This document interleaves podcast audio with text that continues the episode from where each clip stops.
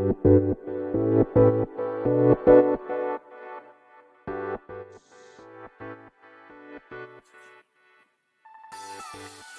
い、始まりました。本を読んでは独り言ラジオ。私、変な髪型をしたポンコツ薬剤師こと町田和俊でございます。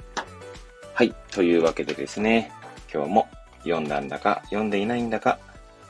積んだんだか積んでいないんだかといった本たちの中からですね、一冊紹介して、ゆるーりと語っていきたいと思います。はい。えー、前回、前々回とですね、私がお盆休みに、まあ、出会ったり、え、購入したりと、まあ、出会ったりというか、そうですね、まあ、そんな本たちを紹介しておりますけれども、えー、今日と明日でですね、はい、まあ、それが終わ、そのシリーズは終わるんですけど、まあ、私の企画ですね。はい、終わるんですが、まあ、3日目ですね。3日目の今日、えー、紹介したい本は、プラスチックの海というですね、絵本でございますね。はい。えこちら、著者が、えー、著者というかですね、えー、作品、作者ですね、えミシェル・ロードさん。そして映画、ジュリア・ブラッドマンさん。えそして、え翻訳されたのが、え川上拓人さん。そして、監修が磯部敦彦さんの絵本でございます。はい。こちらの絵本はですね、2020年6月10日初版第一釣り発行。2022年5月24日第7釣り発行となっております。えー、そしておそらく、うん、これ翻訳されたってことなので、もともとは、まあ、えー、どこだこれは。えー、うーん、まあ、元々の本ですね。その英語の本に関しては、2020年ですかね。に出た本ですかね。のようでございます。まあ、私もですね、これ見方がいつもわかんないんですけど、まあ、コピーライト、えー、ちょ、とか、テキストコピーライト、イラストレイティブ、コピーライト全部2020年になってますね。うんうん。なので、そうだと思いますね、おそらく。はい。という、まあ、絵本でございます。で、まあ、いつものようにですね、この本でやったきっかけ、そして、えー、本の内容、紹介、そして最後に、まあ、独り言という3部構成でいきたいと思いますけれども、こちらはですね、えー、まず、まあ、どこで買ったかっていうと、えー、今回お盆休みでですね、てか毎回お盆休みではですね、私、あの、私の弟がですね、まあ、料理人をやっているんですけれども、まあ、弟のお店に行くんですね。えー、まあ、都心の方にあるんですけれども、何区だっけな？豊島区か？ん？どこだっけな？何区だかいつも、私東京、一応東京生まれなんですけど、まあ、東京の八王子っていう、まあ、多摩地区っていうね、ちょっと外れの方にあるまあ、八王子で生まれ育ったこともあってですね、まあ、都心のことはま、まあ、ほぼわかんないんですよね。今でもですね。何区とか、まあ、23区のことはほぼわかんないですし、はい。まあ、昔からですね、あんまりその都心の方が好きではなかったですね。嫌い、嫌いかと言われると嫌いではないんですよ。あんまり好きではないかなって感じてるんですかね。なので、まあそんなにこう、まあ覚える気もないっていう感じなんでしょうけれども、ちょっと話がそれましたが、まあ、弟のお店ですね。一応ですね、マチルダというお店でして、えー、まあ、一応、あれですかね、まあ、兄として、まあ、宣伝がてらですね、まあ、この、えー、概要欄の方に、まあ、リンクも貼っておこうと思いますので もしよかったら、まあ、行ってみてください。はい。まあ、そんな、あの、必ずまあ、東京にですね、帰ると、時々八王子の実家に帰るとですね、その時には、まあ、弟のお店でお食事をすると。まあ、両親とですね、まあ、あとは弟の家族ですね。はい。弟の奥さん、そして弟の子供、私から見ると、甥っ子ですね。はい。と、まあ、食事をするんですが、まあ、それまでにですね、まあ、私の娘と、えー、甥っ子がですね、まあ、1歳違いですので、まあ、一緒にどっか行くんですよね。で、今回ですね、えー、その弟のお店に行くまでに、えー、スカイツリーに行ってきたんですよ。はい。まあ、私はスカイツリー初めて行きましたね。はい。そして、スカイツリーにあるですね、墨田水族館ですかね。はい。水族館に行ってきました。で、水族館のですね、なんていうんですか、あの、お土産コーナーというんでしょうか。はい、ショップですね。で、そこにですね、まあ、本のコーナーがあって、まあ、そこで、こう、パラパ、あの、なんだ、そこを物色していると、このプラスチックの海があったんですね。本当はですね、別の本にしようか迷ったんですけど、ちなみに迷った本はですね、えなんだっけな、クラゲの図鑑だったかな。はい。まあ、なんでかっていうと、娘がですね、めちゃくちゃクラゲに興味を持ってたんですよ。クラゲのコーナーから全然離れなくて、はい。まあ、大変でしたね。他の みんなあの、次のお店に行く、まあ、弟のお店に行く時間とかもあってですね、なかなか動かない娘をこう、まあ、見守りながら、ま、ちょっと早くせかしたりとかしてしまいながら、はい。まあ、そんな、まあ、娘がですね、まあ、ひ、まあ、クラゲ綺麗だなとかつって言っって言ってたので、その、クラゲの図鑑を買おうかなとも思ったんですけど、まあ、単、単純、えー、完全に私の、えー、興味関心の方が勝ってしまいまして、はい。えー、絵本を買ったという次第でございます。はい。で、えー、まあ、内容紹介というところですけどもね、次はね、はい。まあ、絵本ですので、まあ、あのなんて言うんだろうな。で、まあ、プラスチックの海っていうね、タイトルや、まあ、サムネイルの表紙からも想像つくかもしれませんけれども、まあ、このゴミですね、プラスチックゴミのその海洋汚染について、えー、書かれた絵本でございます。で、これなん、この本なんですけど、あの、それこそね、表紙ですね、カバーのところにもあるんですけど、まあ、SDGs、豊かな海を取り戻すには、そしてその下ですね、小学5年生の男の子が日本語に訳した絵本とあります。すごいっすよね。ちなみにこの翻訳された川上拓人くん、2008年生まれ、岡山県在住。まあ、この発刊当初なのか今もなのかはちょっとわかりませんが、えー、生後6ヶ月より教材を用いた家庭学習で英語を学び、小学2年生の頃から地元で英語による観光ボランティアガイドを始める。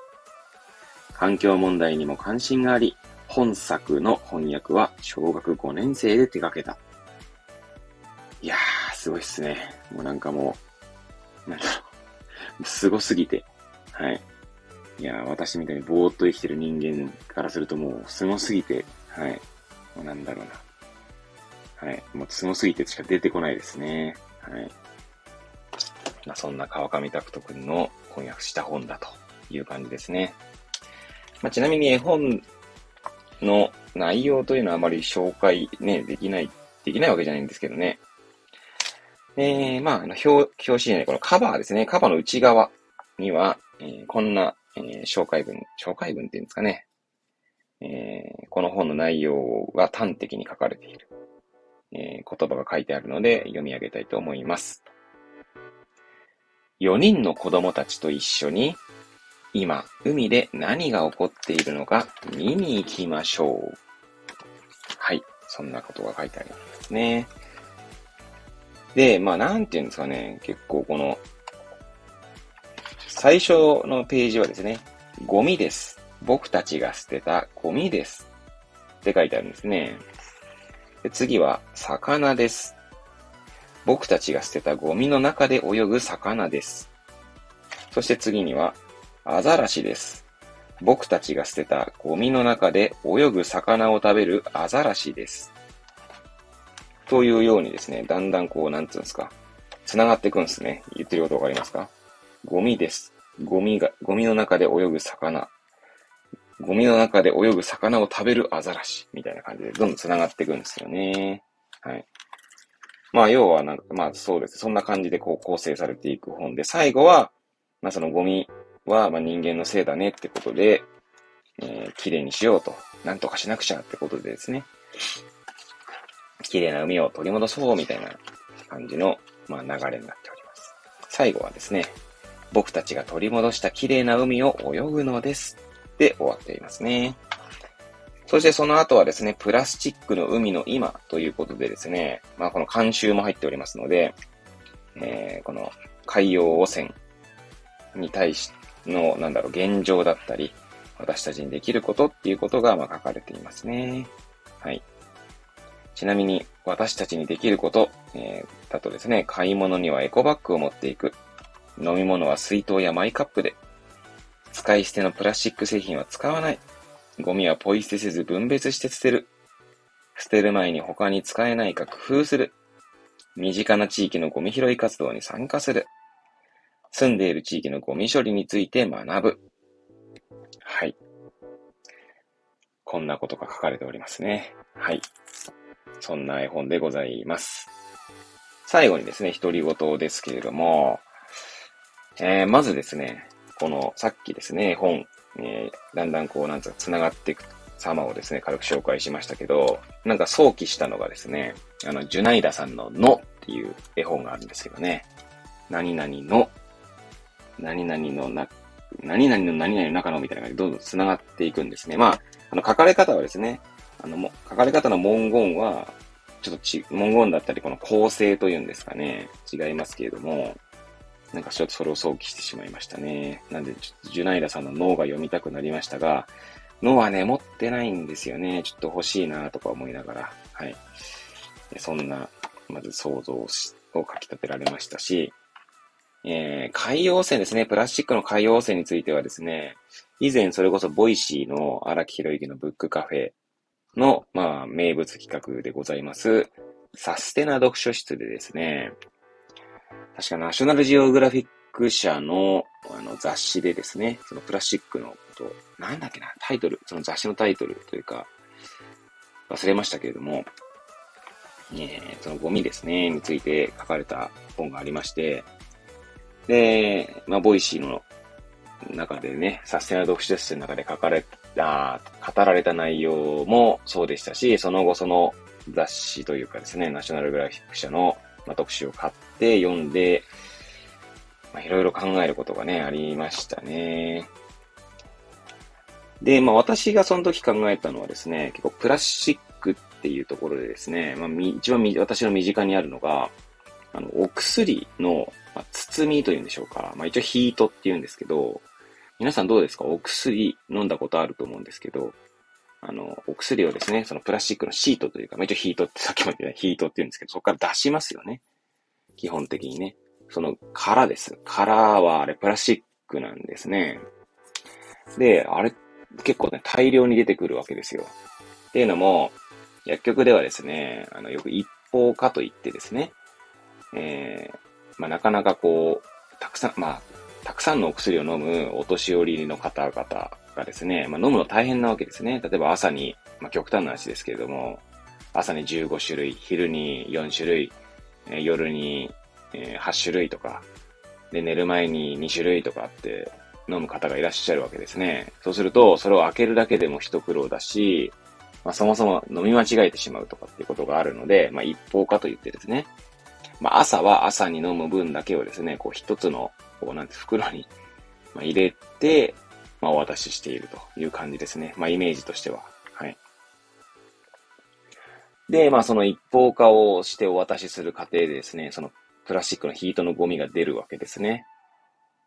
まあ、おそらくその、一方化したその包み紙もプラスチックだとは思うんですけど、プラスチックだよな、あれな。ちょっと私もその成分をちゃんと、そういえばそこはあんまり関心、興味、あの、関心がなかったというか、そこまで目、えー、考えてなかったですけど、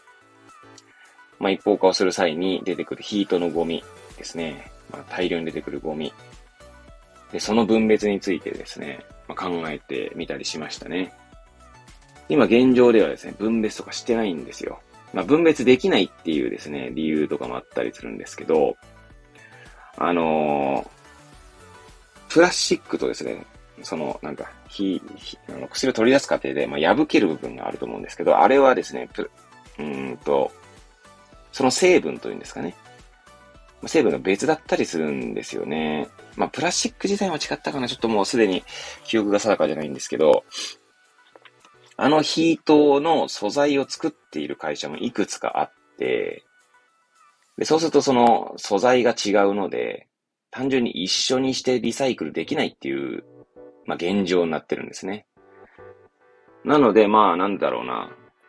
まあ、素人ながら思ったのは、まあ、それをですね、まあ、分別して回収してってこともできるとは思うんですけど、あとはですね、その、破ける部分っていうのも圧着してるわけですね。こう、しっかりくっついてるので、それを剥がさなきゃいけなかったりとかするんですよ。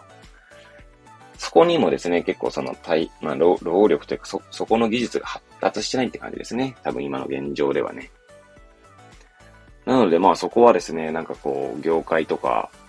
でですね、そこまで目を向ける必要があるんじゃないかなとかっていうことを、まあちょっと薬剤師オンエアの中でですね、まあサステナビリティっていうテーマで語っ、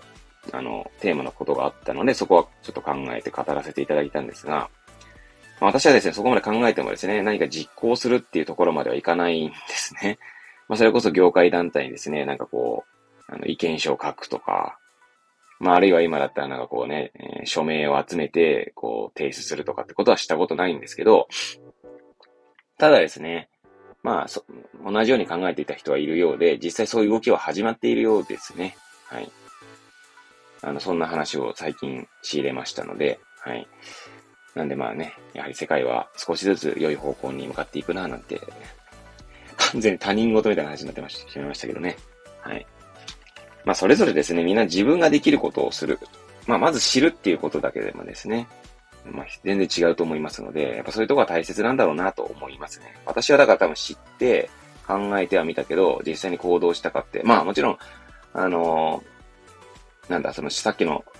プラスチックのヒート、あのー、その仕事上出る話じゃなくて、日常生活においてはですね、先ほど紹介した絵本の最後にですね、出てきた私たちにできることっていうのは、まあ、なるべくしているつもりではございます。はい。ね、買い物にはエコバッグ持ってってますし、まあ、飲み物もですね、基本的には水筒とかマイカップを使ってますね。はい。ただ、使い捨てのプラスチック製品は使わないっていうのがですね、なかなか難しいなと。まあもちろん基本的に例えばですね、そのさっきの水筒とかの話で言えば、プラスチックの、飲み物、つまりペットボトルの飲み物あまり、まあ、買わないようにはしているんですけれども、もらったりすることもありますよね。はい。あとどうしてもっていう時、まあ、例えば忘れてしまったとかですね。で、旅先にも基本的には持ってくんですけど、何日間もいる場合だと、まあ、あの、なんだ、忘れてしまってとかってこともありますし、100%製品を使わないって難しいなって思いながら。あと職場ではですね、コーヒー飲むんですけど、コーヒーもですね、例えばその詰め替え用の、ね、えー、なんだろう、例えばコーヒー、あのー、インスタントコーヒーですけどね、まあ、詰め替えのものもですね、多分あの包み自体プラスチックも使われていると思いますので、なかなか難しいなと思いますね。まあ、あとは、捨てる前に他に使えないか工夫するっていうことも、まあ、工夫するというか、なるべく捨てないようにとは思っていますが、でも多分今振り返ってみると、まあ、捨ててしまってるものもあるなぁなんて思ってしまいますしね。うん。いや、本当でもね、改めてこの絵本を読んでですね、ちょっともう一回自分の、えー、なんだ、プラスチックに対する、なんだ、距離感というんでしょうか。そういうのを考えさせられた絵本でございました。はい。皆さんはどうですか？何かこう、ゴミのね、分別とか、プラスチックについて思いを馳せたことはありますでしょうか？はい。ね、まあ今私自身もこう、なんだ、ぶっちゃけましたけど、まあ全部が全部ですね、できてるわけじゃないので、まあ皆さんもですね、一緒に考えながら、はい、地球環境、ねそのサステナビリティとかにですね、思いを馳せ、まあ、外れるきっかけになっていただければいいんじゃないかなと思います。ということでですね、今回はプラスチックの海という絵本を紹介させていただきました。えー、それではですね、また次回お会いいたしましょう。ごきげんよう。